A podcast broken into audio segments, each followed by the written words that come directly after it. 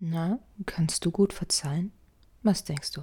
Na, das ist auch immer so eine persönliche Sache, ne? Also hat natürlich was mit unserer Persönlichkeit zu tun. Wie bist du denn so geprägt? Was sind denn deine Glaubenssätze?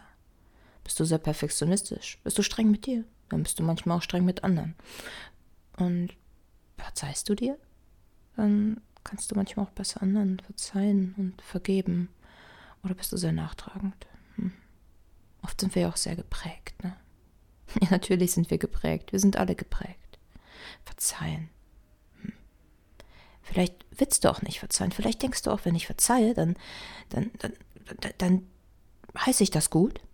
Mir wurde Unrecht angetan, dann heiße ich das gut und das, das geht gar Nein, aber verzeihen ist nicht gut heißen.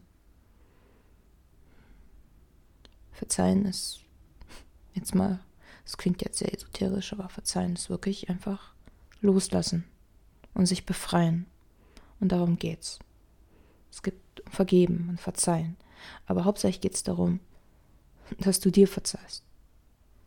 Und Verzeihen ist ja auch wichtig, natürlich im Zwischenmenschlichen. Klar, darüber reden wir. Aber es geht am Ende darum, dir zu verzeihen.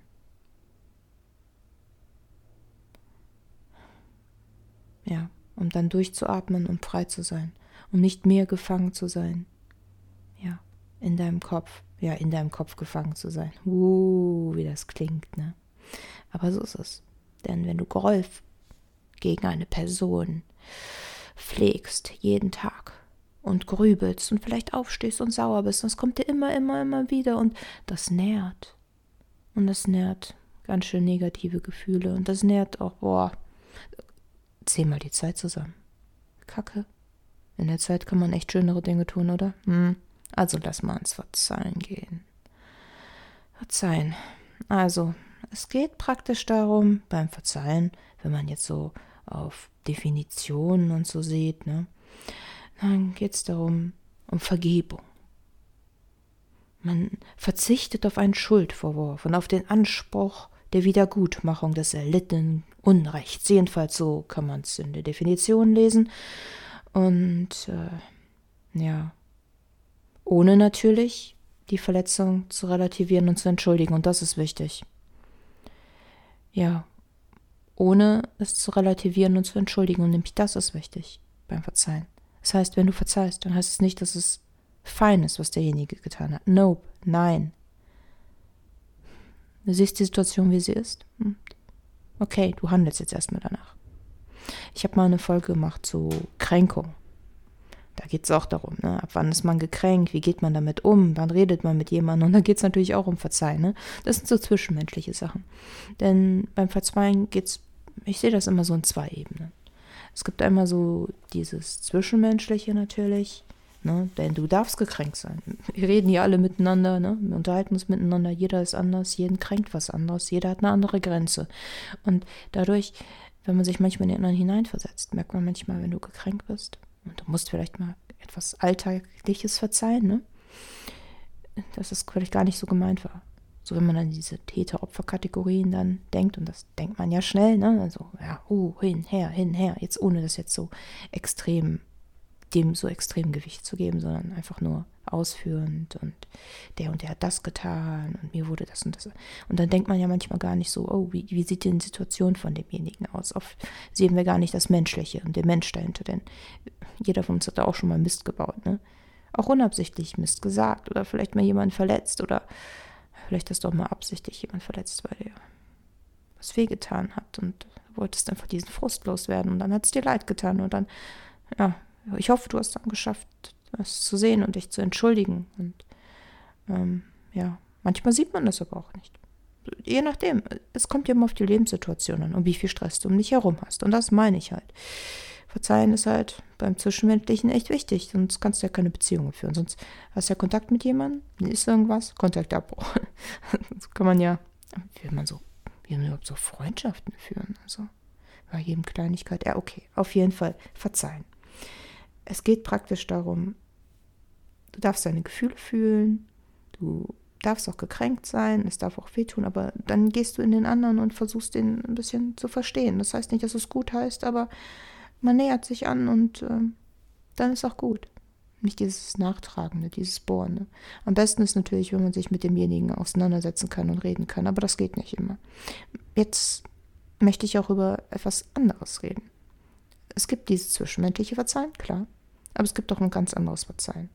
Es gibt ein Verzeihen, was manchmal sein muss, um dich selber zu befreien. Denn im Leben, wenn du Pech hast, oder ja, manchmal geschehen einfach Dinge, die zutiefst ungerecht sind.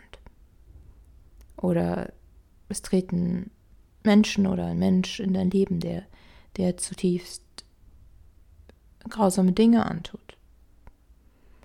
Und äh, das nimmt dich danach gefangen, denn du fühlst dich als Opfer. Ja, du bist ja auch, ne? Dir wurde was angetan, aber ich will diese, diese Worte versuche ich oft zu vermeiden, auch wenn sie, ja, sie sind oft so extrem geprägt und sie geben einem so einen Stempel, so eine Stigmatisierung ab. Da ist immer so schwierig. Das ist genau wie diese, diese Schuldsache und äh, alles ganz, ganz, ganz, ganz schwierig. Verzeihen ist auch schwierig, schwierig. Deswegen hier, ne, wenn ich über Verzeihen rede, du musst gar nichts, ne? Nur es, es hält dich gefangen. Groll hält dich gefangen. Und diese Person bleibt dann in deinem Leben, auch wenn sie nicht in deinem Leben ist, denn sie ist in deinem Kopf. Du grübelst über sie. Du lässt sie nicht los. Das heißt, in Wirklichkeit hältst du dich selber gefangen und bleibst praktisch, ja, derjenige, dem was angetan wurde. Was ja auch so ist, aber es bleibt immer in deinem Kopf und dein Körper spürt das. Und dein Körper spürt den Stress. Du hast das Grübeln. Du, du hast immer noch die Wut, die Enttäuschung, alles Mögliche. Und da weißt du was, das darf auch da sein. Das ist nämlich wichtig, denn um verzeihen zu können, musst du auch fühlen. Darfst den Schmerz fühlen, du musst den Schmerz fühlen. Er ist total wichtig, um verzeihen zu können, um Frieden in dir zu finden, denn du musst diese Verletzung spüren, um loslassen zu können, denn sonst ist es immer in deinem Kopf. Es kommt immer wieder hoch, immer wieder hoch und du kannst es nicht loslassen. Und das ist ein Problem. Denn dann kannst du die Person nicht loslassen. Und jetzt frag dich mal, was bringt dir das denn, wenn du die Person nicht loslassen kannst? Die, die kriegt hier erstens nichts davon mit und jetzt sind wir bei irgendwelchen Rachegedanken, wenn man da so ist, ne? aber das ist ja auch menschlich. Aber die bekommt es nicht mit. Manchmal sind die Personen ja auch vielleicht gar nicht mehr im Leben. Und das Gute ist, du kannst auch jemand verzeihen, der nicht mehr im Leben ist. Denn du kannst es in dir tun. Du machst es in dir. Denn das ist eigentlich das eigentliche Wichtige. Das Verzeihen ist in dir, um dich von der Person zu befreien. Doch manchmal muss man sich Fragen stellen. Wenn du nicht loslassen kannst und nicht verzeihen kannst. Ne? Erstens, hol dir Hilfe, wenn wenn etwas sehr Schlimmes passiert ist.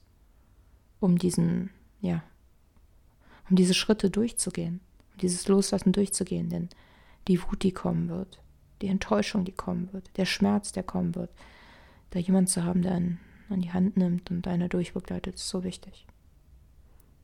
Um noch Füße im Hier, im Jetzt zu haben, aber es gleichzeitig zu spüren, spüren zu dürfen und dann auch loslassen zu können, ist so wichtig, dann jemand zu haben, der einen auch anleitet.